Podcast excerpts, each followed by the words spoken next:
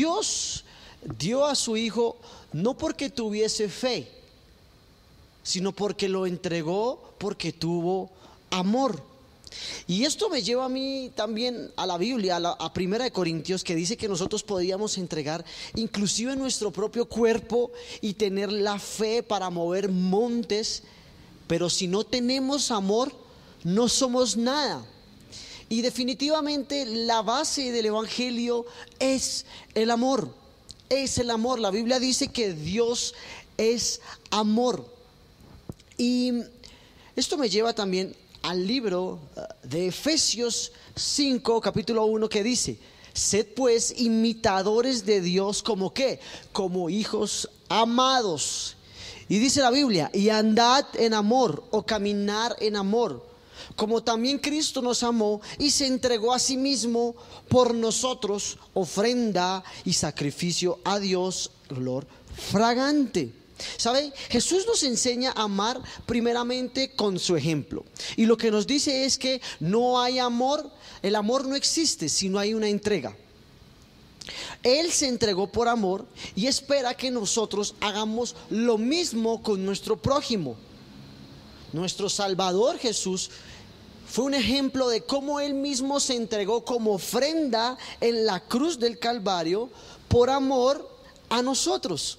Y la palabra nos dice en Efesios que debemos de andar o caminar en amor. Y esa es la clave en nuestra vida, ya que caminar implica una acción, ponerse en marcha para hacer algo.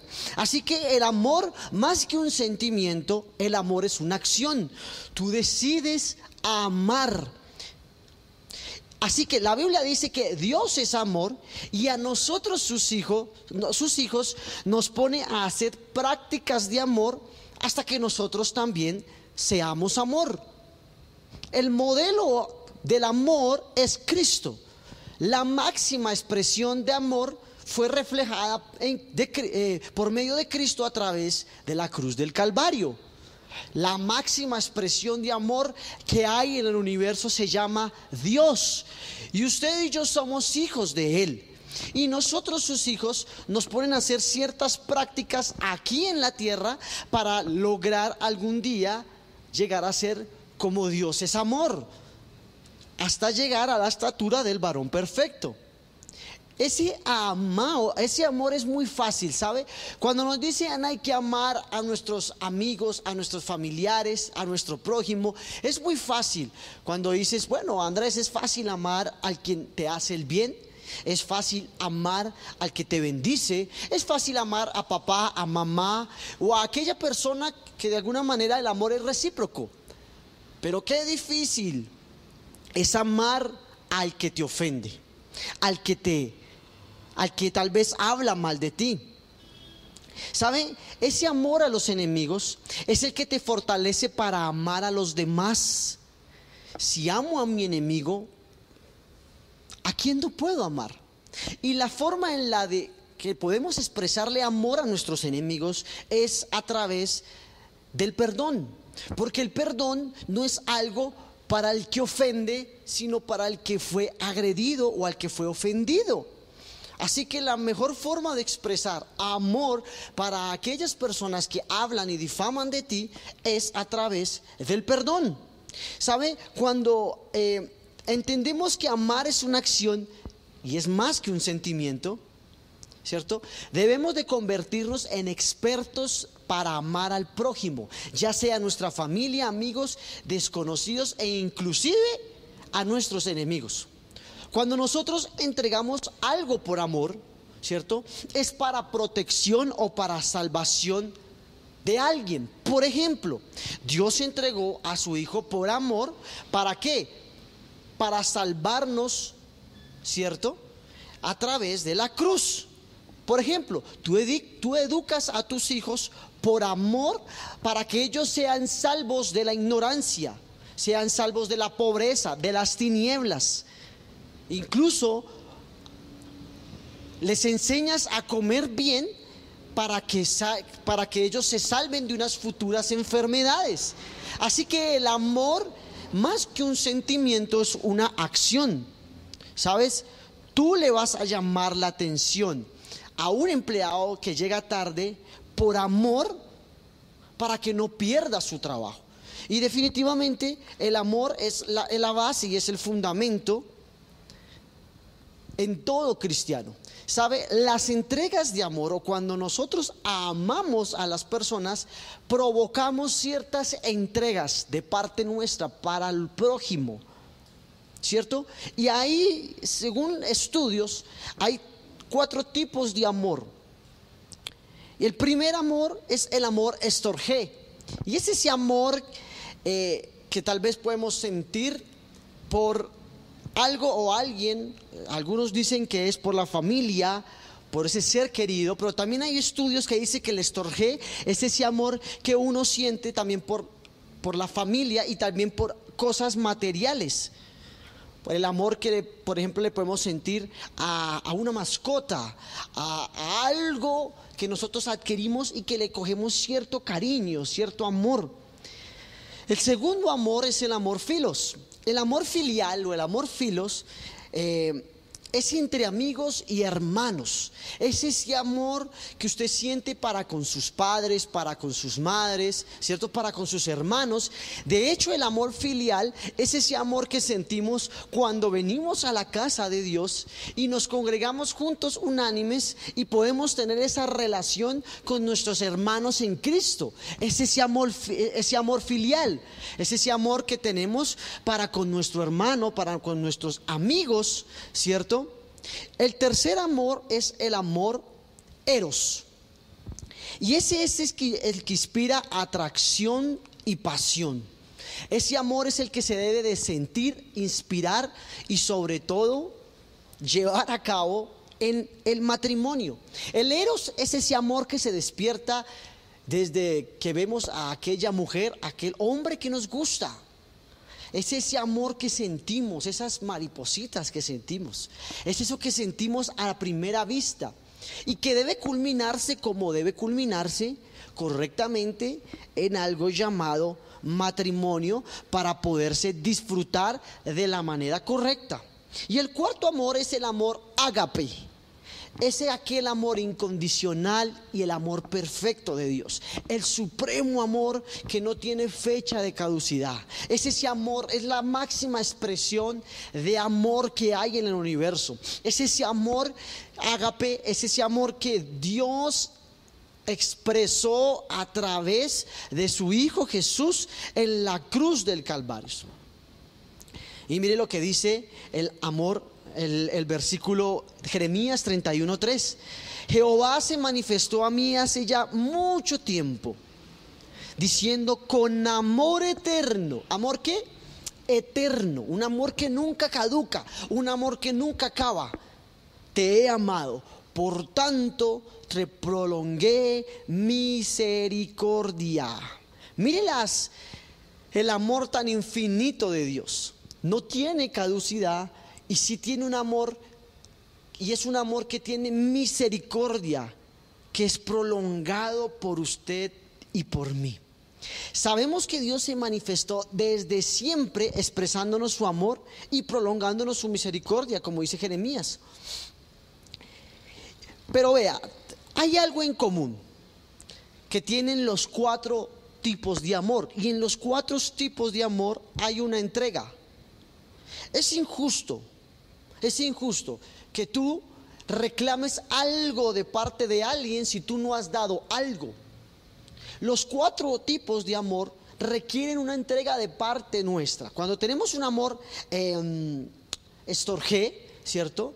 Tenemos que entregar algo por esa mascota, por ese objeto, por ese familiar. Nosotros damos algo.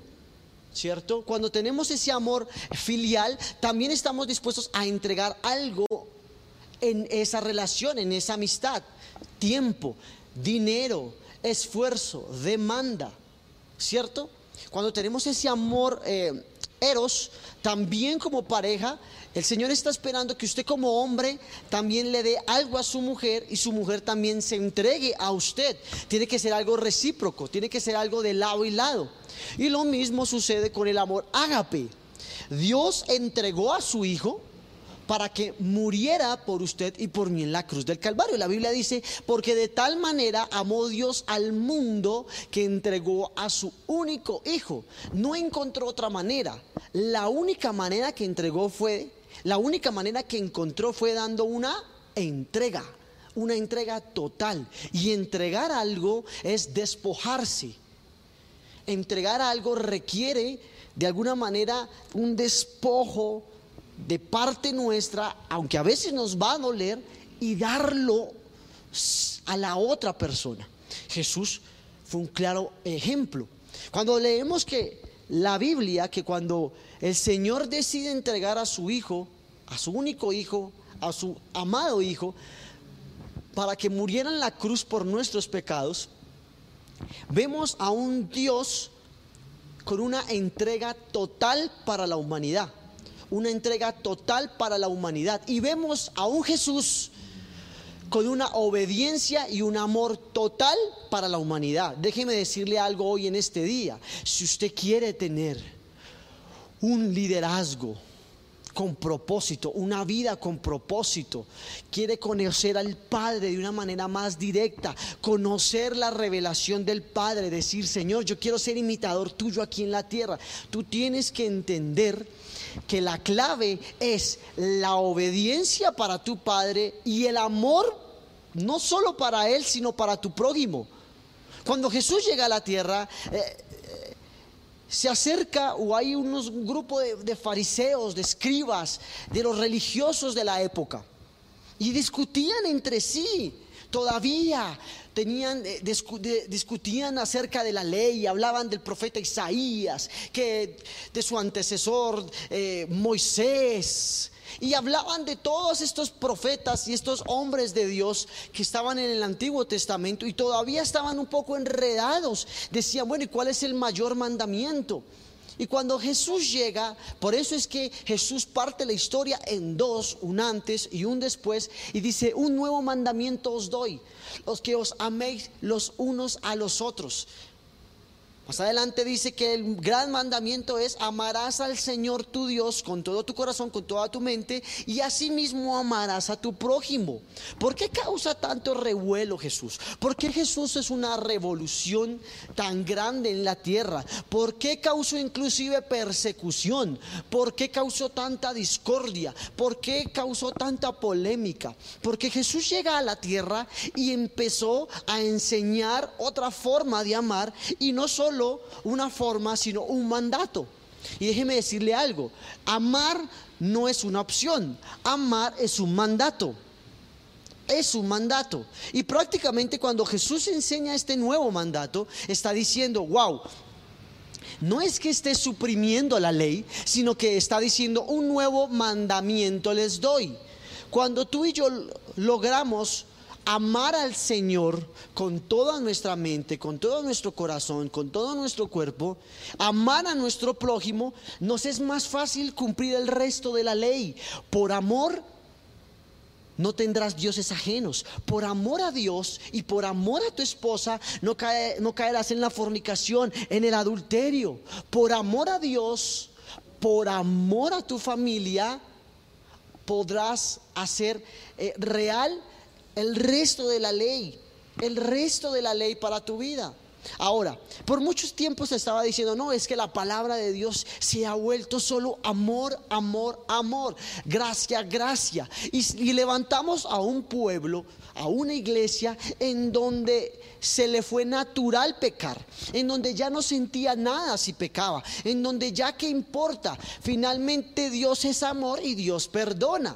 Entonces hay ciertos sermones en donde se fueron para el otro extremo. Todo es ley, todo es ley, todo es ley. Y hicieron un sistema o un evangelio imposible de cumplir. Y lo único que lograron fue una generación mañosa, una generación asolapada, una generación tapada, en donde usaba el Evangelio, el, la Biblia, la palabra de Dios, la iglesia de Cristo, para tapar sus pecados y tapar sus vidas de doble moral. Entonces vemos cómo en las redes sociales se ha proliferado ese síndrome, en donde sale muy fácil, buscas eh, en internet y sale un montón de gente descalificando ciertas iglesias a ciertos pastores, ¿cierto? Pero realmente ellos están tapando un pecado tan grande y tan oculto que la mejor forma es a través de la murmuración, de la crítica y del chisme. E inclusive inventan y difaman. Entonces hicieron un evangelio que ni ellos mismos pueden cumplir. El evangelio que ellos estaban acostumbrados, aquellos fariseos de la época, era un evangelio que ni ellos mismos podían cumplir. Aquellos trajes, aquellos escritos, aquellos templos eran simplemente el refugio, era simplemente el escondite. Tal vez debajo de esas túnicas habían hombres perversos, malvados, enfermos, hombres impíos, pero encima mostraban una túnica que ellos llamaban santidad. Y eso es simplemente, y eso se llama legalismo, religiosidad. Y el Señor Jesús vino a romper eso. Por eso Jesús llega con otra estructura, con otro mensaje, con otra forma, con otra cultura. Y Él viene contra la cultura de la época. La cultura de esa época era apedrear, crucificar, matar, señalar. Y la contracultura con la cual Jesús llegó era todo lo contrario, era amar, sentarse a beber, a tomar, a comer con los pecadores Escuche esto, entre más lejos estés de los pecadores, más lejos estás de Cristo. Jesús se dedicó todo su ministerio a sanar y liberar a las personas y se sentaba con prostitutas, con ladrones, compartía a la mesa con ellos. Y el resultado es que toda una aldea, toda una ciudad terminaba entregándole su vida a Cristo. La base del Evangelio, iglesia, es el amor. Todos fallamos y todos necesitamos perdón. Por lo tanto, el amor es acción, entrega y perdón. Escuche esto, el amor es acción, el amor es una entrega total y el amor también es perdón. Mire lo que dice Mateo 5:43. Oíste, oíste es que fue dicho, amarás a tu prójimo y aborrecerás a tu enemigo. Eso era lo que había en la cultura, eso es lo que había en la época. Pero yo os digo, aquí hay un cambio de maestro, aquí hay un cambio eh, de mandato. Y dice, amad a vuestros enemigos. ¡Wow! ¿Cómo Jesús no va, a provocar una revolución? ¿Cómo no va a provocar eh, esa discordia, esa polémica? Si ya hay algo en la época y él dice, que va a cambiar, dice, pero yo os digo, amad a vuestros enemigos, bendecid a quienes, a quienes os maldicen, haced bien a los que os aborrecen y orad por los que ultrajan y os persiguen, para que seáis hijos de vuestros padres que están en los cielos, que hace salir su sol sobre malos y buenos y que hace llover sobre justos e injustos, porque si amáis a los que aman, ¿qué recompensa tendráis? O sea, ¿qué, tiene de, de gracia? ¿Qué recompensa hay en amar a alguien que te ama? No tiene ninguna, decía Jesús. Y mire lo que dice, para que seáis, para que seáis hijos de vuestro Padre que está en los cielos, que hace salir su sol sobre malos y buenos y que hace llover sobre justos e injustos, porque si amáis a los que os aman, ¿qué recompensa tendráis? ¿No hacen también lo mismo los publicanos eso? Y si saludáis a vuestros hermanos solamente, ¿qué hay seis de más? ¿No hacen también eso los gentiles? Sed pues vosotros perfectos como vuestro Padre que está en los cielos, que es perfecto. ¿Sabe? Antes de la venida de Cristo, la consigna era amar al prójimo y aborrecer a los hermanos. Esa era la estructura que había en la época. Pero después de que llega Cristo, un cambio de maestro, dijo, amemos a todos, inclusive a quienes nos hacen daño. Mire, por mucho tiempo la iglesia de Cristo ha sido perseguida. Y lo digo a nivel personal como ministerio. Los hijos de pastores son de los más criticados y perseguidos que hay. Para la gente, les falta proceso. Para la gente no están aptos. Para la gente no han pagado el precio. ¿Cierto? Entonces esto desata cierta crítica y murmuración dentro de las iglesias contra ellos. Entran en una desaprobación. Entonces empiezan a decir, eso no está bien, eso sí está bien, le falta, no le falta, ¿cierto? Y de alguna manera esa gente que lanza su mano, su dedo para señalar, está escondiendo algo detrás de eso. Normalmente cuando tú lanzas el dedo, tienes que darte cuenta que ese dedo tiene que retornar. El culpable no es él, el culpable soy yo. Y normalmente estamos en una sociedad en donde siempre está culpando y criticando de sus problemas a los demás. Estoy mal por él, estoy mal por este país, por este político, por esta persona, por este líder, por este candidato. Y normalmente cuando te acostumbras a señalar, entre más eh, lejos señalas tu dedo, más lejos estás de encontrar al culpable. Cuando este dedo está más cerca a ti, está más cerca el culpable. Y muchas veces el amor eh, es muy difícil de accionarlo cuando nos enfrentamos a este tipo de situaciones. Wow, Andrés, es muy difícil amar al quien habla mal de ti. Sí, es difícil. Y cuando están tan cerca, cuando son personas que están cerca de ti, cuando vienen y te abrazan y te dicen, ¿sabes qué? Con toda. Y esa misma persona te das la vuelta y te está clavando un cuchillo por la espalda. Es muy difícil amar así. Pero definitivamente, cuando entendemos que amor no es un sentimiento, porque uno no va a decir, ay, qué bonito, yo siento un amor tan profundo por el que habla mal de mí. Yo siento un amor tan profundo por el que vino y robó a mi esposa, me robó mis finanzas. Yo siento un amor tan profundo por aquel que viene y causa división en la iglesia de Cristo. No, no, no, no, no. Si el amor fuera un sentimiento, eso sería imposible de cumplir. Como el amor es una acción, yo decido a quién amar y a quién perdonar. Y cuando tú estás siendo ofendido, tú tienes que entender lo siguiente. Depende de ti si accionas el perdón para con aquella persona, aquel grupo que ha hablado, difamado y han hablado mal de ti. ¿Cuál es mi invitación? ¿Sabes? Amar de una forma transparente, sincera y con una entrega total. Perdonar, entregar. ¿Sabe? Eh, amar, dice la Biblia en Juan 15 dice, este es mi mandamiento. ¿Quién habla ahí? Jesús. Que os améis los unos a los otros como yo os he amado. Nadie tiene amor, mayor amor que este, que uno que ponga su vida por sus amigos. ¿Sabe? Amar siempre implica dar algo. Es entrega de atención, de tiempo, de recursos, inclusive de la vida, como lo hizo Cristo. Su amor se convirtió en sacrificio que nos redimió. ¿Sabe?